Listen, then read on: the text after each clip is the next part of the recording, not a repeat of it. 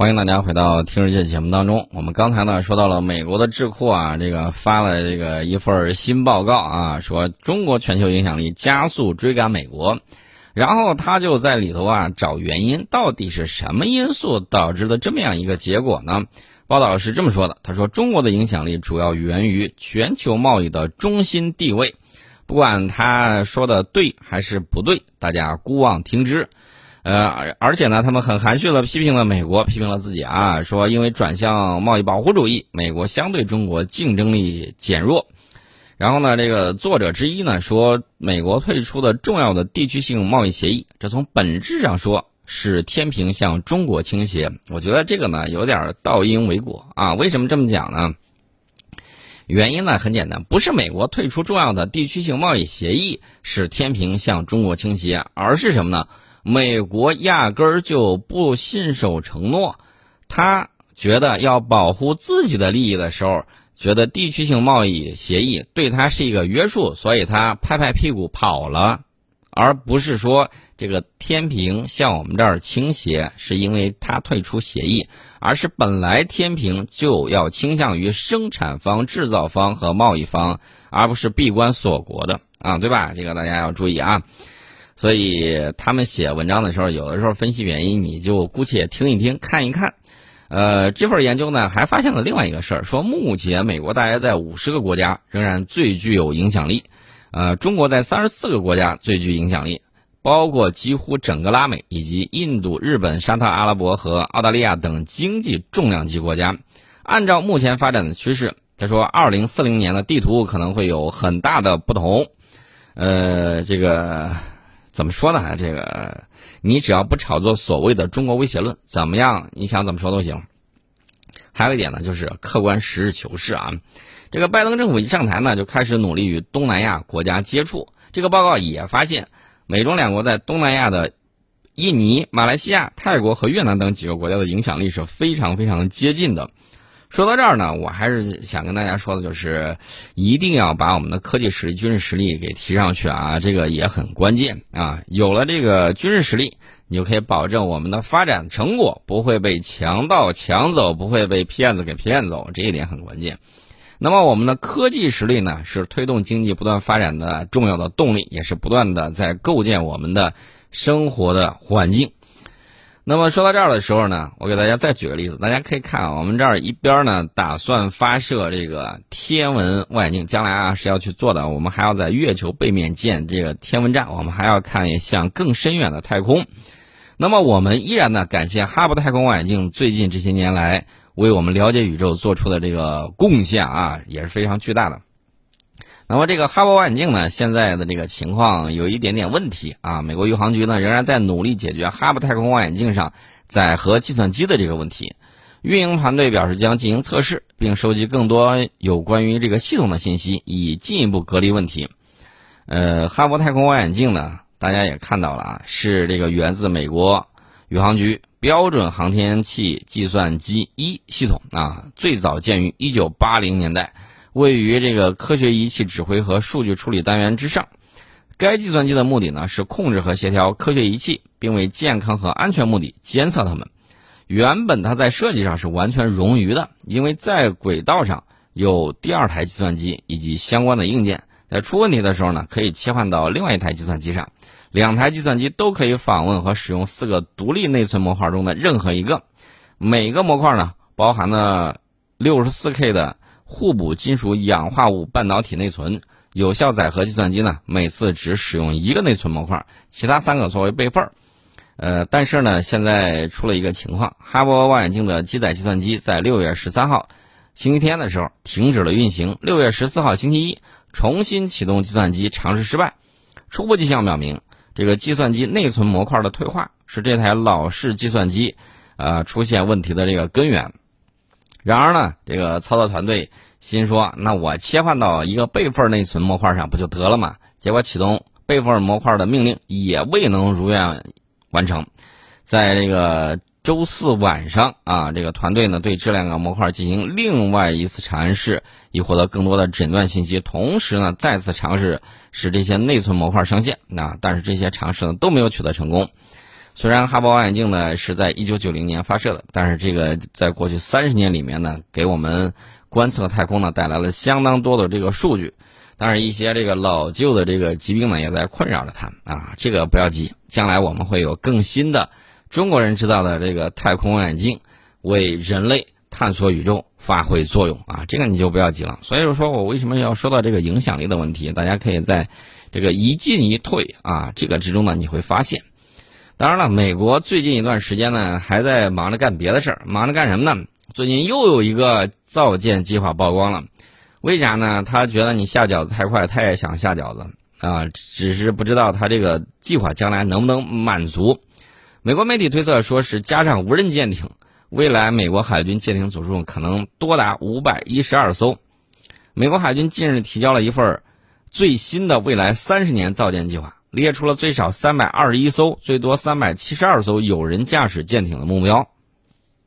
那么他原来打算是打造三五艘。这个舰艇部队的这个标准，据说是后退一步啊，而且呢，为未来美国海军舰队的发展呢制定了优先次序。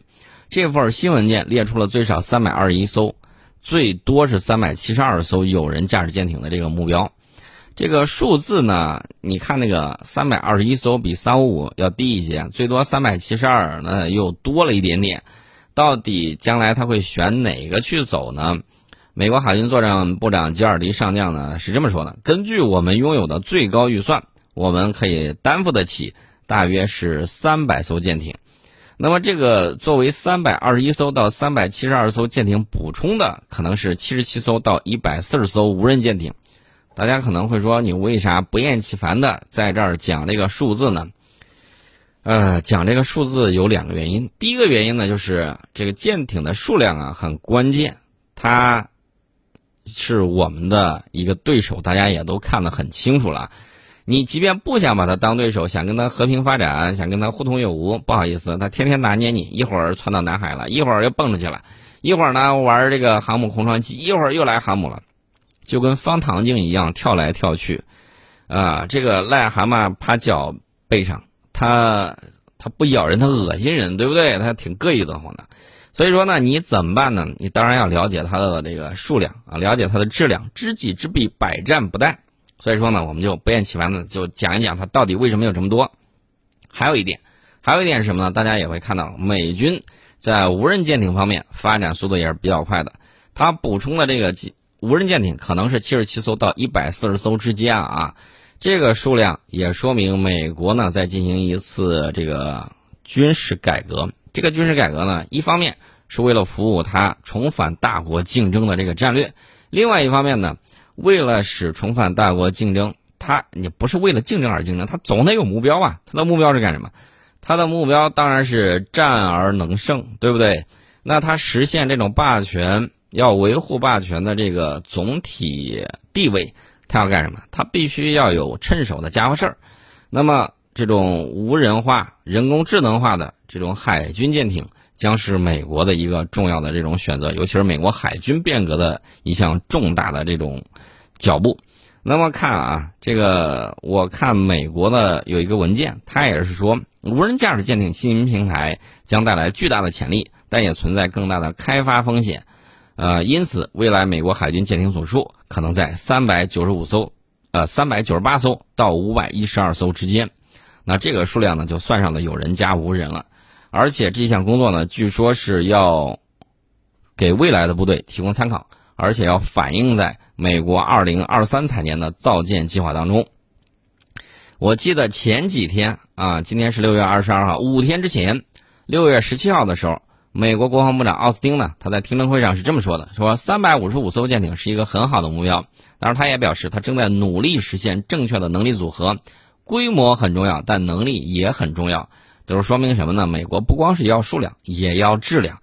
啊，而且这份文件呢，还一如既往的强调了美国海军对水下作战能力的这个重视。换句话说，也就是美国它的弹道导弹核潜艇啊，包括它的攻击型核潜艇，它可能会进一步的怎么说呢？这个如果不扩大规模的话，它可能会进一步的更新换代来提升质量。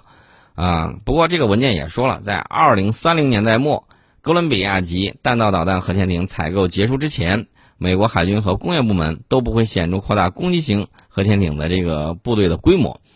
呃，而且呢，这个文件里头说了，为了应对，他虽然没有直说啊，但是大家要明白他的意思。为了应对东风快递，所以说呢，这个美国海军呢应该部署更多的小型水面战斗舰艇，留下大型水面战舰呢执行最复杂的这种作战任务。呃，空潜快是这意思吧？大概能理解啊。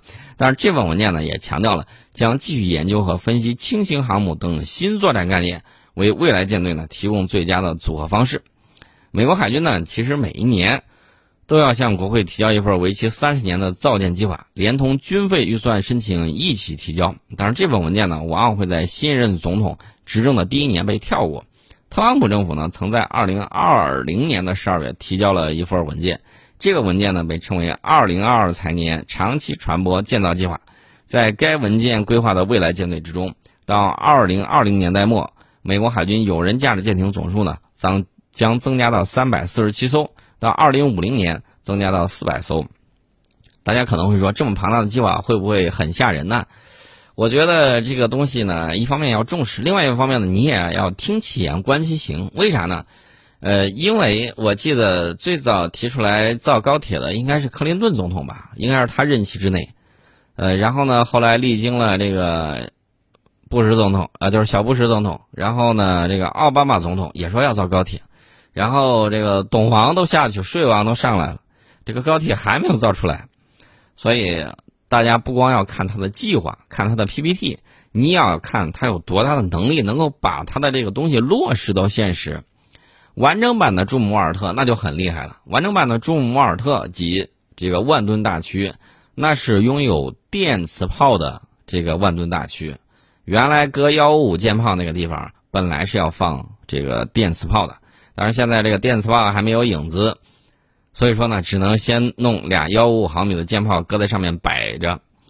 那现在问题来了，它还要改，把它改成什么呢？摆着改成这个高超音速呃导弹的高超音速反舰导弹的这么个发射平台。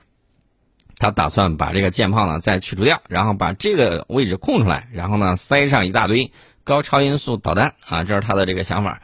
想法当然很奇妙，但是我提醒你一点，先把高超音速导弹造出来再说啊，这个也很关键。你先造出来，别天天在那试，都磨磨蹭蹭好多年了。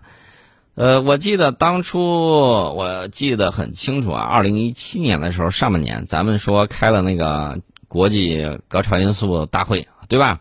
然后美国回去就开会啊，召集了这个洛克希德马丁公司臭鼬工厂的负责人，专门那个跟一帮大佬开会。问他们，咱们的这个高超音速啥时候能拿出来？快了啊，等着吧。然后说，二零一九年底测试啊，二零一九年底不行，没测试成，一拖拖到二零二零年。二零二零年大家也知道，全球疫情，然后又得拖，拖到现在，现在也没有搞定。所以说，你这个东西啊，目标当然是很好的，但是。真的能弄得出来吗？这是个关键，别到时候光喊口号，这三五五到最后二五五都不到，那就是 闹大笑话。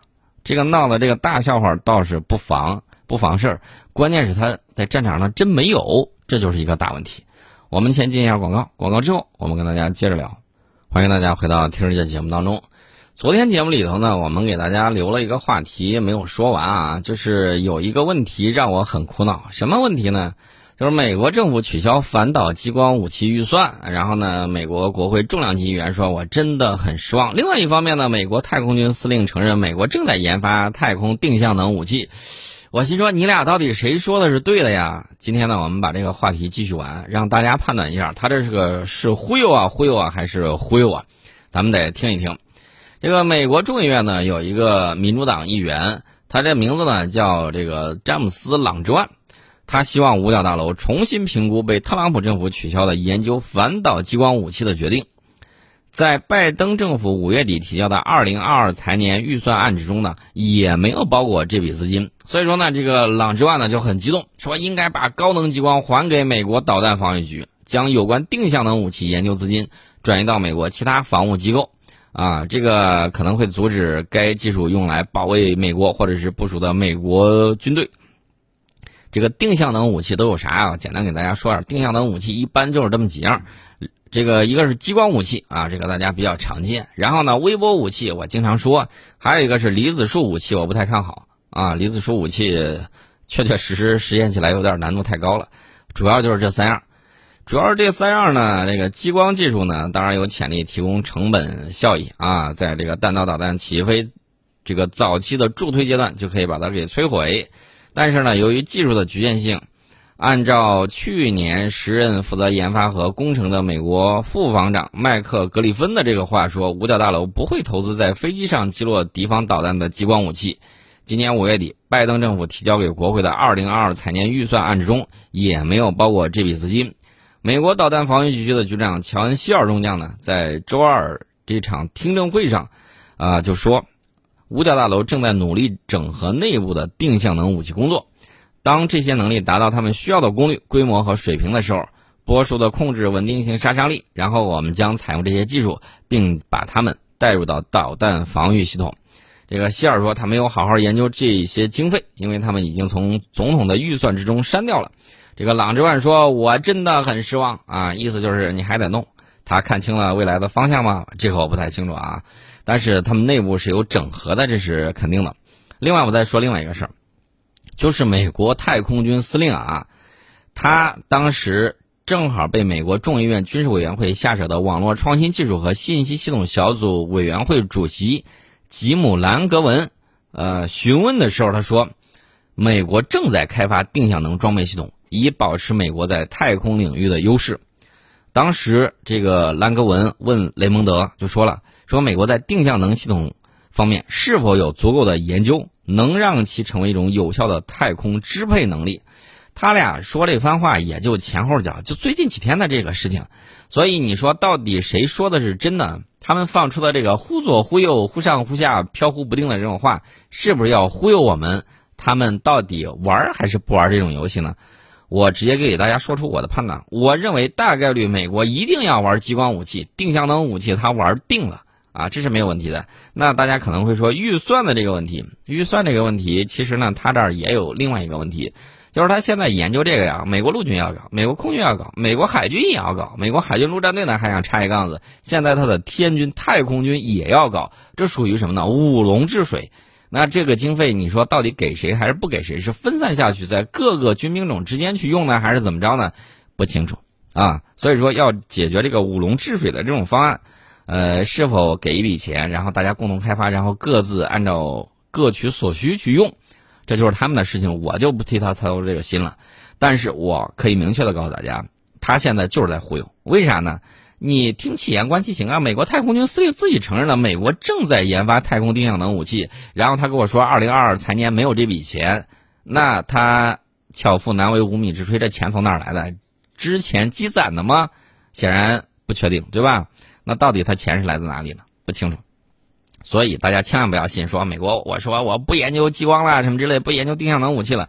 美国当年还经常流出有些版本，比如说什么坦克无用论，他在那儿大肆研发坦克。他说航母无用论啊，他的航母是全世界最多最强的。所以他现在他又说，哎呀，我这个研制定向能武器连钱都没了。你要真信的话，我估计你可能跟这个。H.K 公司一样啊，被忽悠的这个心跳加速啊，真的是这个样子。所以说呢，这个听其言观其行，很观点。而且此类言论有一个突出特点，就是什么呢？把观点当做事实，把意向当做结论，既不能自圆其说，更难以取信于人。其真实目的，无非是先把咱拉出来啊，当假想敌，然后再自扮受害者。为扩充太空军备谋求绝对优势，再制造借口，明白了吧？他这儿要不了钱，他就会说：“你看中俄如何如何，都能打外星人了啊！”一旦这个需要夸耀自己武力的时候啊，他就会说：“我能打外星人。”那顺便再说一个事儿啊，最近做人不能太 C N 的 C N 终于想做回一个人，说一回真话。但是他刚一说真话，底下的美国网友还有美国很多重量级的这个大佬都不愿意了。呃，说这个 C N 呐，你是中国新闻网吧什么之类的，具体说了什么呢？大家可以去网上查一下。只不过 C N 说了一下，咱们打疫苗的速度挺快，然后美国人就不干了啊，美国人就不干了，就指责 C N，你是不是这个通中啊？你还是咋回事？在咱们这儿，咱们都知道做人不能太 CNN，还有那个阴间视角 BBC，都不是啥好玩意儿啊。但是呢，他们居然在国内因为说了一句事实的这个真话，就被抨击到如此地步，啊，还是这个特朗普总统揭露的比较对，fake news 啊，你们都是假新闻，那就让他们自己在假新闻这个里面自嗨去吧，我们就不管他了。结束今天的节目。